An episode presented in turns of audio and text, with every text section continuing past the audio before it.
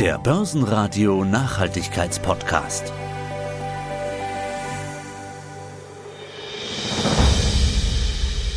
Mein Name ist Christoph Klein. Ich bin Gründer und Managing Partner der ESG Portfolio Management und wir bieten zwei Artikel 9 Fonds an, ähm, einen Mischfonds und einen Anleihefonds. Das Thema überhaupt momentan ist die Weltklimakonferenz. Die wichtigsten Fragen rund ums Klima, Klimawandel, Treibhauseffekt, steigende Meere, Wetterextreme, Treibhausgase, Überschwemmungen, Dürre. Ja, wie können wir das aufhalten und wer bezahlt das Ganze? Herr Klein, können Sie uns einen kurzen Überblick über die Themen auf der Weltklimakonferenz in Ägypten geben? Sie haben es schon angesprochen, völlig richtig. Und die Klimawissenschaftler haben schon so viel Grundlagen, Wissen, Daten uns geliefert seit vielen, vielen Jahren. Die Zusammenhänge sind wirklich bekannt. Wir wissen, besonders Treibhausgase, diese Greenhouse Gases, sind hauptverantwortlich für den Klimawandel. Die Konsequenzen sind bekannt. Wir haben es letztes Jahr im Ahrtal sehr nahe gemerkt. Dieses Jahr hatten wir so viele Wetterextreme weltweit, ausgetrocknete Flüsse, Ernteschäden. In Indien bis zu 50 Grad Hitze, dann im Pakistan war ein Drittel des Landes überflutet. Auch das Resultat des Klimawandels. Also Ernährungsprobleme, echte Notlagen. Also die Entwicklung geht leider nicht zum Guten und das ist etwas bedrückend, finde ich, und auch enttäuschend, weil wir ja die Zusammenhänge nun gut kennen. Und deshalb, glaube ich, ist das Wichtige der Klimakonferenzen, dass man es nicht nochmal beredet, sondern dass man genau wie Sie gesagt haben, jetzt in die Lösungen kommt. Wir müssen tatsächlich Emissionen reduzieren und auch schwächeren, ärmeren helfen, zum Beispiel die Transition zu erneuerbaren Energien erreichen. Weil wir wissen natürlich, dass dazu Investitionen auch notwendig sind. Aber langfristig zahlt sich das selbstverständlich aus. Reicht es denn aus, dass die reichen Staaten, also unter anderem wir, Amerika und andere reiche Staaten, den armen Staaten einfach Geld zahlen? Einmal als Ausgleich und dann, ja, was machen die mit dem Geld? Ja, das ist natürlich eine völlig berechtigte Frage. Erstens muss Kapital gut angelegt sein in sinnvolle, effektive Technologie. Also dazu braucht man Ingenieure, ausgebildete Arbeitskräfte. Die sind leider nicht immer alle vor Ort vorhanden. Das heißt, natürlich macht es sehr viel Sinn und ist nachhaltig auch vor Ort in solchen Ländern dann Arbeitsplätze zu schaffen und die Ausbildung zu leisten. Die zweite Komponente, die man aber auch offen ansprechen muss, ist das Thema Korruption, weil leider sehr häufig wertvolles Kapital auch versickert und nicht richtig in den wichtigen Projekten oder bei den bedürftigen Menschen ankommt. Und deshalb ist eben auch das Projektmanagement sehr, sehr wichtig. Und vielleicht ein kleiner Hinweis auch auf die Equator Principles dass man sich eben wirklich in dieser Projektfinanzierung sehr dafür einsetzt, dass kein zum Beispiel Anwohner zu Schaden kommt und möglichst viele davon echt profitieren. Sie sagen was Wichtiges. Äh, die Technik wäre ja vermutlich da. Wir könnten, wenn wir wollten, wir könnten Wasser aufbereiten, hätten Energie jeglicher Art, könnten die Umwelt schonen, könnten aufforsten. Also ist das zu erreichen? Ich finde es immer so spannend. Wir sagen ja, naja, da gibt es ein 1,5 Grad Ziel. Mhm. Denke ich mir, wer hat das ausgerechnet? Man kann ja nicht so ein- und ausschalten. Spannend fand ich jetzt auch, ich habe vor kurzem in dem Morgenmagazin ARD und ZDF das Wetter gehört und da meinte der Wetterfrosch, ja, im November, da haben wir über hohe Temperaturen, über 4 bis 5 Grad höhere Temperaturen. Ja, okay, November ist das nicht so schlimm, fällt uns nicht auf. Aber ich stelle mir gerade vor, wenn das im Sommer passiert. Bei uns in Deutschland hätten wir 4, 5 Grad mehr, also statt 27, 30, 40, 35. Also wer weiß, welche Temperaturen wir das erreichen. Frage, ist die Technik da? Sind wir soweit, der Welt zu helfen? Ja, ganz unbedingt. Wir haben die erneuerbaren Energie, Wind und Solar. Die sind zum Glück sehr viel effektiver geworden und aufgrund der großen Menge in den letzten Jahren ist auch der Preis deutlich runtergekommen. Das gilt ganz besonders für Solarpanels. Hier müssen wir natürlich beachten, potenziell Menschenrechtsverletzungen. Wir kennen das äh, Thema Uiguren. Viele Solarpanels werden in Westchina hergestellt. Das heißt, Stichwort Lieferkette. Wir müssen hier wirklich aufpassen, dass wir da nicht zumindest indirekt Menschenrechtsverletzungen unterstützen, vielleicht sogar bewirken mit unserem Auftrag. Und deshalb könnte es ganz viel Sinn machen, dass Produktion dieser wichtigen Technologie auch in anderen Ländern erfolgt, auch zum Beispiel in Entwicklungsländern. Also warum nicht Solarfabriken in Afrika beispielsweise selbst, dass man dann die äh, Erstellung hat, aber dann auch die Wartung beispielsweise und das natürlich wichtige, nachhaltige Arbeitsplätze. Das könnte allen sehr gut tun. Also die Technik ist tatsächlich da. Sie haben weiteres wichtiges Thema angesprochen. Das ist die Wasseraufbereitung. Und man könnte zum Beispiel diese Entsalzungsanlagen, die sehr energieaufwendig sind, auch zum Beispiel mit Solar betreiben. Und ich muss Ihnen sagen, ich verstehe überhaupt nicht, dass Kalifornien nicht mehr dieser Entsalzungsanlagen baut, weil die haben die Technik, die haben das Kapital und die haben einen derartig enormen Wassermangel. Also der Regen bleibt aus, die Orangenplantagen verdorren und sie brauchen dringend Wasser, die ganzen Reservoirs sind mittlerweile leer gepumpt. Das ist überhaupt nicht nachhaltig. Das heißt, besonders dort könnte man doch als Pilotprojekte anfangen, viel, viel mehr dieser Entsalzungsanlagen zu bauen. Dann hätte man Wasser, könnte wieder pflanzen. Und Sie haben es auch gesagt, man kann sogar Wälder wieder aufforsten. Und wenn man sieht, das funktioniert, das klappt, das ist gar nicht mal so teuer, dann könnte man das sicherlich auch weltweit betreiben und auch in Entwicklungsländern. Und wenn dann auch Kapitaltransferströme erfolgreich vorgenommen werden, dann gibt es da eine ganze Menge Potenzial. Und das sind auch Projekte, die wir gerne mit unseren Fonds unterstützen, weil die natürlich auch finanziell interessant sind. Hätten Sie da ein Beispiel? Ja, wir haben zum Beispiel die Skatec Solar. Und die hat zum Beispiel weltweit Projekte, auch in Entwicklungsländern.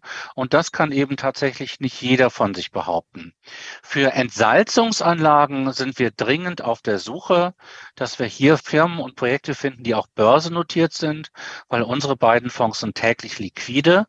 Das heißt, wir können nicht in Venture Capital investieren, sondern nur in Aktien und Unternehmensanleihen. Das heißt, wenn sobald wir eine gute, große, liquide Unternehmung finden, investieren wir dann auch gerne.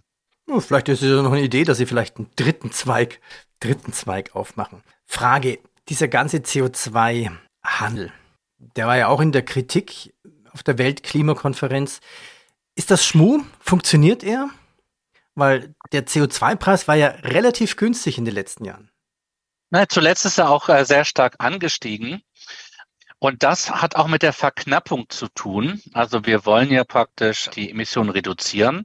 Und dann ist es völlig logisch, dass da auch die Zahl der verfügbaren Zertifikate abnimmt. Wir haben zum Beispiel in Europa linear eine Reduktion jedes Jahr um 2,2 Prozent.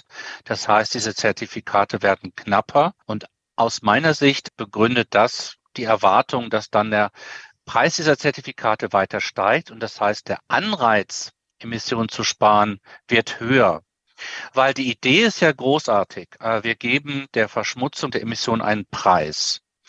Einer, der ganz viel verschmutzt, viel mehr auch als eine Branche oder als eigentlich als nachhaltig gilt, der muss diese Zertifikate nachkaufen am Markt. Die sind teuer. Das kostet Geld und das ist negativ für seinen Profit und seine Kreditqualität. Dagegen ein anderes Unternehmen, das so sehr Emissionen reduzieren kann, dass es gar nicht alle Zertifikate braucht, die es allokiert bekommt, die kann diese nicht gebrauchten Zertifikate am Markt verkaufen und bekommt dafür Geld. Und das ist natürlich ein toller Anreiz zu sparen. Und im globalen Kontext, dass es Länder gibt, wie jetzt Brasilien nach der Wahl, also Präsident Lula wird zugetraut, dass er den Regenwald besser schützt, kann natürlich ein Land wie Brasilien sehr viel Geld aus diesen Carbon-Zertifikaten bekommen. Und das ist natürlich ein Anreiz, diesen Regenwald nicht mehr abzubrennen, weil er so wertvoll geworden ist. Das heißt, ich finde die Idee der Zertifikate ganz großartig. Funktioniert dieser Handel auch korrekt? Na gut, also natürlich möchte man immer globale Standards haben. Es gibt auch weltweit mittlerweile Börsen.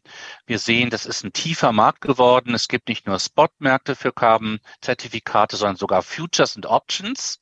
Das ist ein tolles Zeichen, dass es ein reifer Markt geworden ist. Aber tatsächlich gibt es immer noch Friktionen. Das heißt, es gilt nicht überall weltweit gleichermaßen. Das heißt, man muss hier noch nachschärfen. Das ist richtig. Aber dennoch würde ich es jetzt nicht zu sehr verurteilen. Ich glaube, wenn wir einfach auf dem Weg gehen, das Instrument gut, konsequent nutzen, dann kann das tolle Ergebnisse bringen. Wir hatten ja uns beim Einstieg über die Weltklimakonferenz darüber unterhalten, ob die reichen Staaten den armen Staaten das zahlen. Die Frage war, was zahlen? Was kristallisiert sich hier raus auf der Weltklimakonferenz? Das ist jetzt eine offene Frage. Wir sind jetzt in der zweiten Woche und es, ja, hoffentlich geht es gut, dass wir zu Abschlussergebnissen kommen, ist aber noch in der Schwebe, weil wir haben eine große Diskussion, sollen reiche Länder den bereits bestehenden Schaden bezahlen? Das heißt, Nordamerika, Europa ist ja in der Industrialisierung also 150 Jahre voraus und hat schon viel imitiert. Andere Entwicklungsländer folgen dem Wachstum jetzt nach. Leider gibt es einige Länder, die jetzt auf Kohleenergie setzen oder, sag ich mal, Industrialisierung, wo die Produktionsverfahren eben nicht allerneuester Stand sind und auch viel imitieren. Das haben wir vielleicht vor 50, 70 Jahren gehabt. Aber jetzt einfach sagen, nein, ihr dürft dort in diesen Regionen selber kein Auto und keinen Kühlschrank haben, das funktioniert nicht. Erstens haben wir über viele Jahrzehnte selber sehr viel ausgestoßen und auch heute, wenn man es sieht, aufgrund unseres Konsums, unseres Lebensstils, ist der Pro-Kopf Emissionen in Nordamerika, Europa, Arabien um ein Vielfaches höher als in Entwicklungsländern. Das heißt, dass wir praktisch Schäden bezahlen, macht ganz viel Sinn. Und ich weiß nicht, wo das herkommt, aber das ist ja eine der größten also unfairen Verhältnisse, die wir überhaupt haben, wenn Sie in Zentralafrika denken oder Ostafrika, die tragen am aller, allerwenigsten zu CO2-Emissionen und zum Klimawandel bei sind aber gleichzeitig am heftigsten davon betroffen, weil deren Farmen völlig austrocknen, die gar kein Wasser haben und leider Menschen verhungern. Und das wird dort schnell schlimmer werden. Sie sind also am intensivsten betroffen, obwohl sie am wenigsten dafür können. Und deshalb, glaube ich, sind diese Transferzahlungen ganz äh, dringend notwendig, dass man praktisch Leid mildert, Lösungen schafft, die dann auch nachhaltig langfristig wirken.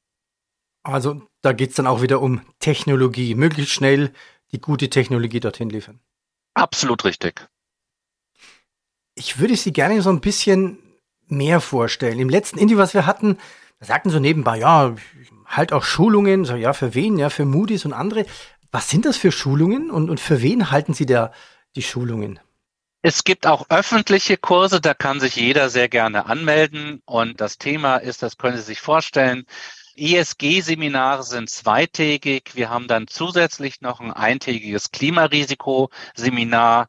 Ich habe auch schon Seminare gegeben, ganz spezifisch zu Green Bond. Welche Standards gibt es? Was macht einen guten Green Bond aus? Wie kann man auch hier Greenwashing vermeiden? Und auch für eine Universität hier, die hat Ausbildungsprogramme, auch für Geschäftsbanken bin ich aktiv und mache das auch sehr, sehr gerne weil ich glaube, das weiterzutragen, auch die Motivation, äh, nicht nur Details, sondern das ganze große drumherum, also das macht mir ganz unendlich viel Spaß und es können auch tatsächlich Firmen äh, buchen. Das heißt, ich habe sehr häufig Banken, sei es Kreditabteilungen, Risikomanagement oder eben Asset Manager, die dann diese Seminare buchen. Aber wie gesagt, es gibt auch öffentlich zugängliche Kurse. Oh, dann nenne ich Sie jetzt ab sofort Professor ESG. Nein, nein, das habe ich noch nicht verdient. Ich muss auch erstmal die äh, Promotion, die ist schon weit überfällig. Also das, äh, das ist auf jeden Fall nicht angemessen. Ah ja. Stimmt es auch, dass Sie für Moody's einen Lehrauftrag haben? Das ist richtig. Also für Moody's mache ich die ESG Klimarisiko und Greenbond Seminare und dann gibt es eben zusätzlich noch weitere Tätigkeiten, die ich äh, sehr gerne ausführe. Ist das auch oftmals was Juristisches oder was Politisches? Ähm, die Politik spielt mit hinein, juristisch ja. Wir haben ja gerade zum Beispiel bei nachhaltigen Investitionen die Offenlegungsverordnung beispielsweise als ein Thema, Wir müssen praktisch die Transparenzanforderungen jetzt umsetzen. Das äh, zeige ich dann eben mit konkreten Beispielen. Ich bin kein Jurist, kann keine rechtliche Beratung geben, aber ich bin durchaus auch vernetzt mit anderen wichtigen Organisationen, so dass ich hoffentlich im Bilde bin, was sich gerade tut. Und ich kann Ihnen sagen, das ist momentan sehr, sehr viel. Also die Arbeitsbelastung, die Anforderungen über legislative, regulatorische Anforderungen in nachhaltigen Investitionen sind gerade sehr, sehr hoch. Ist denn jetzt Atomkraft nachhaltig? Also aus meinem Bauchgefühl würde ich sagen, nein, wir haben ja Atommüll und die nächsten 6000 Generationen haben damit ein Problem. Die EU sagte plötzlich, naja, jetzt brauchen wir halt Strom, definieren wir es halt mal als nachhaltig. Dann dachte ich mir, naja, wenn Atomkraft nachhaltig gilt plötzlich, dann kann man ja manche andere ESG-Kriterien auch über Bord werfen und muss gar nicht so streng sein. Also die Enttäuschung war riesig groß. Also viele nachhaltige Manager können das nicht nachvollziehen. Wir haben ja eine Richtschnur und das ist die Taxonomie die EU-Taxonomie. Da geht es nicht um Steuern, sondern um die Klassifizierung, ist es nachhaltig oder nicht. Und da gibt es eben diese fünf Schritte, die ich Ihnen ganz kurz mal äh, vorstellen möchte. Die erste Frage ist, ist es in den Bereichen wie Emissionsreduktion oder Adaption, dann ziehe ich meine Firma vom Strand auf den Berg, dann tut mir der Anstieg des Meeresspiegels nicht mehr weh, schütze ich Wasser, bin ich aktiv im Recycling, also Circular Economy. Das ist natürlich nachhaltig, dass ich versuche, Verschmutzung zu reduzieren und dass ich die Biodiversität schütze. Also verschiedene Themen. Und wenn das Unternehmen darin aktiv ist, dann kann es als nachhaltig gelten. Der zweite Schritt ist, dass man für Branchen und Sektoren Hürden und Grenzwerte hat. Für die Stromversorgung ist es 100 Gramm CO2 pro Kilowattstunde. Hier liegen Wind, mhm. Solar und auch Atomstrom unter 100. Gas, Öl, Kohle sind deutlich über 100 und können deshalb nicht nachhaltig sein. Jetzt haben wir aber den dritten Schritt und der nennt sich Do No Significant Harm. Und hier haben wir analysiert und entschieden, dass Atomkraft leider eben doch significant harm auslöst. Wir haben diese seltenen, aber schlimmen Ereignisse wie Fukushima. Das kann man nicht ganz ausschließen. Und zweitens haben wir das Atomendlagerung noch gar nicht gelöst. Neulich kam wieder die Meldung, dass wir noch sehr, sehr lange brauchen, eins zu finden. Und das wird auch sehr, sehr teuer sein. Und deshalb sagen wir, wir schließen Atomenergie aus in unseren Fonds und damit weichen wir von der EU-Meinung ab. Die hat ja, wie Sie sagten, das als nachhaltig eingestellt, aber wir schließen es aus und sagen, das ist eben nicht nachhaltig. Das heißt, ja, wir sagen, man muss sich auch eine Meinung bilden, das Durchdenken, auch ungewollte Konsequenzen und dann ergeben sich manchmal auch abweichende Ergebnisse. Ne? Also hier sind wir durchaus strenger, als die EU entschieden hat. Gott sei Dank und ich würde sagen auch vernünftiger. Sie haben ja zwei nachhaltige Fonds, einen Mischfonds und einen Anleihefonds. Ja, und äh, die Fonds von ESG Portfolio Management sind ja echte im Sinne des Artikel 9 der Offenlegungsverordnung, echte Artikel 9 Fonds. Vielleicht ganz kurz, was heißt das? Das ist ja das Allerhöchste, was man erreichen kann. Ja, das, was wir jetzt erstmal zeigen müssen, ist, die Wirkung. Das heißt, unsere Investitionen, was haben die denn für eine Wirkung? Und da gibt es eben diese berühmten Nachhaltigkeitsziele. Und hier gibt es äh, Messverfahren, dass wir eben transparent darlegen können, was erreichen wir für Wirkung und auf welche Ziele denn. Und das äh, stellen wir eben auch da in unseren Monatsreport oder der Präsentation, die auf unserer Internetseite verfügbar ist. Und zusätzlich gibt es jetzt seit einiger Zeit auch die negativen Wirkungen, die sogenannten Principal Adverse Impacts. Das ist noch relativ neu. Und auch die müssen wir messen für jede Position in unserem Portfolio. Und wenn die Daten von den Unternehmen noch nicht vorliegen, dann müssen wir jetzt eben anfragen. Und das kostet natürlich Zeit, dass wir in Kommunikation gehen mit den Unternehmen, weil wir brauchen es, weil die Aufsicht verlangt von uns die Transparenz. Und dann müssen wir natürlich auch messen und liefern. Und zusätzlich wollen wir unsere Fonds ja auch weiter optimieren. Das heißt, wir selektieren Unternehmen, die gute Wirkung und wenig schlechte Wirkung haben Und zusätzlich engagieren wir uns auch, das heißt, wir sprechen mit dem Management, damit die Unternehmen hoffentlich noch besser werden. Ich bitte vielleicht noch mal um zwei Beispiele. Ein Beispiel für den Fonds, den Mischfonds und ein Beispiel von der Firma, die Sie im Anleihenfonds drin haben. Okay, gerne. Also im Mischfonds haben wir einen äh, speziellen Wert, das ist die SIMS. Und die hat den Hauptsitz in Australien und die sind tätig in dem Bereich Recycling, gerade Stahl, Eisen. Und wir wissen, dass die Stahlerzeugung auch besonders viele Emissionen mit sich bringt. Und deshalb macht hier Recycling aus unserer Sicht eine ganze Menge Sinn, weil es ressourcenschonend ist und eben auch deutlich die Emissionen reduzieren kann. Also deshalb haben wir hier sehr gerne investiert. Selbstverständlich ist dieser Wert zyklisch. Australien ist nicht weit von China entfernt. Das heißt, der Wert hat jetzt etwas gelitten in der Immobilienkrise, weil die Bautätigkeit nachlässt. Aber Stahl wird auch woanders gebraucht.